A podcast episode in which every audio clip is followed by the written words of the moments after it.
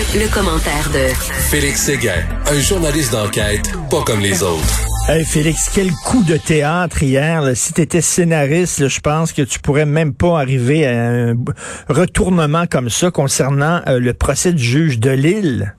Wow. Ah, tu as bien raison. Et puis d'ailleurs, ce, ce serait pas euh, ce serait pas inintéressant qu'un scénariste et qu'un documentariste s'y penche parce Ben que oui. parfois il y a de ces histoires judiciaires au Canada, même en Amérique du Nord, qui euh, feraient des de très bons euh, documentaires de par leur implication euh, judiciaire, sociale et morale. L'affaire du juge Jacques Delille en est une. Et là, on, on- on va, on va, si tu veux, là, s'attaquer en profondeur aux arguments des deux parties pour qu'on en arrive aujourd'hui à annoncer, ben, c'est arrivé hier, là, mais que le juge de Lille aura droit à un nouveau procès. Alors, lui, il est soupçonné, il est en prison depuis une dizaine d'années pour avoir été reconnu coupable d'avoir assassiné sa femme, Nicole Rainville, d'une balle à la tête. La théorie de la couronne, quand ce procès fort médiatisé a eu lieu, c'est que, au fond, euh, le juge de Lille euh, a une femme qui est handicapée et il aurait mis fin à ses jours pour aller faire vie commune avec sa maîtresse qui euh, serait son ex-secrétaire de 20 ans, sa cadette. Euh, et là, ben, en, faisant ça, il, y avait des problèmes financiers qui se réglaient en même temps parce qu'il y a souvent hein, le motif pécunier en est un parfois dans certains crimes. Euh, il aurait évité un divorce qui lui aurait coûté environ 1,4 million de dollars. Alors ça, c'est ce que la couronne dit. Regarde bien ce que disait la défense à l'époque. Euh, on disait que Nicole Rainville, la femme du juge de Lille, était dépressive et qu'elle se serait elle-même enlevé la vie. Trois ans après le procès, Jacques de Lille a accordé une entrevue. Il a livré sa version des faits et il a avoué avoir menti à ses proches et sa famille. Ah oui. Et il, oui, il a révélé avoir fourni à son épouse l'arme qui lui aurait permis de s'enlever la vie. Il aurait tenté, dit-il, de la décourager de Hmm. passer à l'action, de passer à l'acte avant de quitter le domicile familial. Mais hop, quand il est revenu, sa femme était morte. Au cœur de cette affaire-là, Richard, se trouve quoi? Une tache. Une tache de fumée noire au creux de la main gauche de Nicole Rainville. Hmm. Rappelle-toi, j'ai dit qu'elle était handicapée. Handicapée du côté droit. Donc, elle ne pouvait pas se tenir de sa main droite pour tenir l'arme à feu. Hmm. Donc, Hmm. pour la poursuite, la tâche, tu vois, imposait que une tierce personne soit dans la même pièce à ce moment-là et ait tenu l'arme à sa place. Pour la défense, la tâche concorde avec un tir qu'elle s'est auto-infligé. Alors, tu sais, euh, y a- y a- franchement, c'est c'est, euh, juridiquement vaste euh, comme affaire et le dénouement ben, le dénouement, oui. Enfin, un des dénouements ou un des rebondissements, si tu veux, dans celle-ci qui est extrêmement important, c'est également le fait que on a demandé, une- on s'est adressé au ministre de la Justice. Hein? Les avocats là, euh, du juge se sont adressés au ministre de la Justice, ont fait une requête ministérielle pour que euh, David Lemetti, qui est un grand juriste lui-même, qui est le ministre fédéral de la Justice, puisse procéder à l'examen de ce qui s'est passé dans le cas euh, de Delille.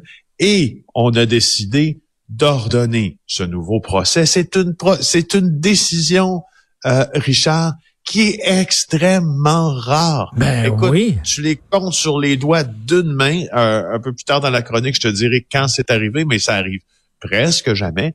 Euh, avant, c'était au solliciteur général, d'ailleurs, qu'on s'adressait. à des cas de, de mafieux célèbres qui ont décidé de s'adresser à des ministres aussi pour euh, euh, avoir une commutation de peine, éviter une extradition, etc. Mais, mais, mais rarement le ministre penche en cette faveur-là. Alors, l'examen, là, de révision ministérielle que les avocats de Jacques Delisle ont déposé, euh, ça s'appuie sur la thèse euh, de dix experts et ces dix experts-là soutiennent tous la euh, thèse de ce de ce du suicide en fait.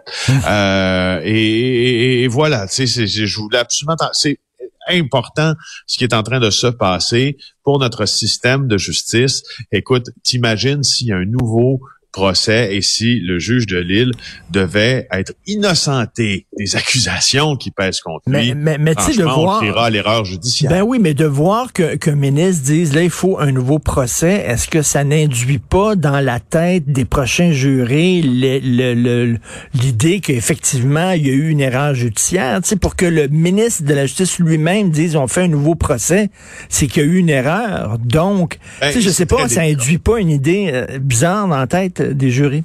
Ben, c'est très, c'est, effectivement très délicat. Par contre, euh, si euh, le juge de Lille subit un procès euh, devant juge et jury, il ne me serait pas, ce ne serait pas surprenant qu'il fasse cette mise en garde aux, gens qui s'apprêtent à juger du sort d'un homme, c'est-à-dire vous devez juger, Monsieur de Lille, vous êtes le juge. D'abord, le juge dit souvent hein, au juré, vous êtes le juge des faits et je suis le juge du droit. D'accord? Mmh, mmh, Alors, mmh. il, il dira sûrement au jury qu'à partir de maintenant, vous allez juger cet homme seulement sur ce que vous entendez devant euh, devant, dans le procès au cours du procès. C'est pour ça d'ailleurs que les ben oui au cours du procès, c'est pour ça au cours du procès et c'est pour ça d'ailleurs euh, Richard que les journalistes qui couvrent les affaires judiciaires, on en a un très bon au journal de Montréal qui s'appelle Michael Nguyen qui connaît écoute les allées sale et transversale de tous les palais de justice de la grande région de Montréal, quand on couvre un procès, ce qui s'est passé hors jury. Donc, exemple, la décision de David Lemetti, le ministre de la Justice, de, euh, même si c'est quelque chose qui est public, qui est dans l'univers public présentement, d'ordonner de nouvelles procédures euh, concernant le juge de Lille. Quand on sera rendu à procès, si c'est devant juge et jury, les journalistes euh, ne pourront pas aborder cette décision-là du ministre Lemetti pour pas influencer un jury qui ne serait pas séquestré avant ses délibérations. Alors notre système est bien fait pour ça, mais est-ce que ça peut La question, moi je me suis toujours posée, c'est la même que toi.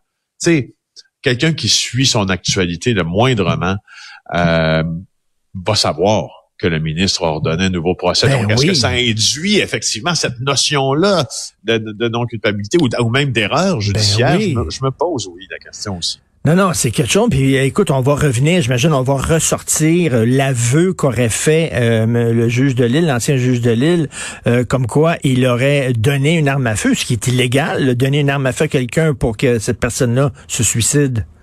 Ouais, mais entre une accusation de meurtre prémédité ben puis de puis du, celle d'utilisation non autorisée euh, ou de possession d'armes à feu prohibées. c'est ben, autre chose, tout à fait. C'est pas difficile à choisir. Wow, quelle histoire quand même. Euh, le propriétaire euh, proprio du méga gym de Québec, écoute, là, on est rendu à combien de cas là, reliés à ce gym-là, le méga fitness club? Plus de 300. Il s'expose à des poursuites. Ben, j'espère. Oui, ben oui, ça, ça, tu as fait une très bonne chronique d'ailleurs hein, sur la responsabilité individuelle euh, des gens, puis le, en fait cette bienveillance là pour son prochain, hein, qui prend un peu le bord ben quand nous, on a décidé de, euh, de, de, de, de s'attribuer des libertés individuelles qui vont à l'encontre de la santé d'un plus grand groupe. Elisa Cloutier, dans le Journal de Montréal, rapporte ce matin que le fameux Dan Marino, le propriétaire du Mega Gym à Québec, s'expose à des poursuites civiles ou encore euh, criminelles. C'est euh, ce qu'elle a recueilli comme témoignage de l'avocat François-David Bernier, qui est notre avocat à queue mm-hmm. aussi, notre avocat en résidence, comme on dit. Euh, et on dit que facilement, M. Marino là, pourrait faire face à une poursuite en dommages, une action collective qui pourrait regrouper toutes les personnes contaminées, puis qui pourrait réclamer un dédommagement après avoir attrapé la COVID-19 entre les murs du gym, qui n'avait pas le droit d'être ouvert. Rappelle-toi. Ben il ouvrait le soir à la, à la lumière, à la lumière comme comme tamisé comme Cordelia Vio, une lumière à la fenêtre dans le village. Ben oui, ben oui. Puis lui dit, ah, moi, là, c'est trop sévère, ces consignes-là, je respecterai pas. Mais là, il y a eu un dénouement tragique, c'est-à-dire qu'il y a une personne, un gars, 40 ans, qui était justement un client de cette gym-là.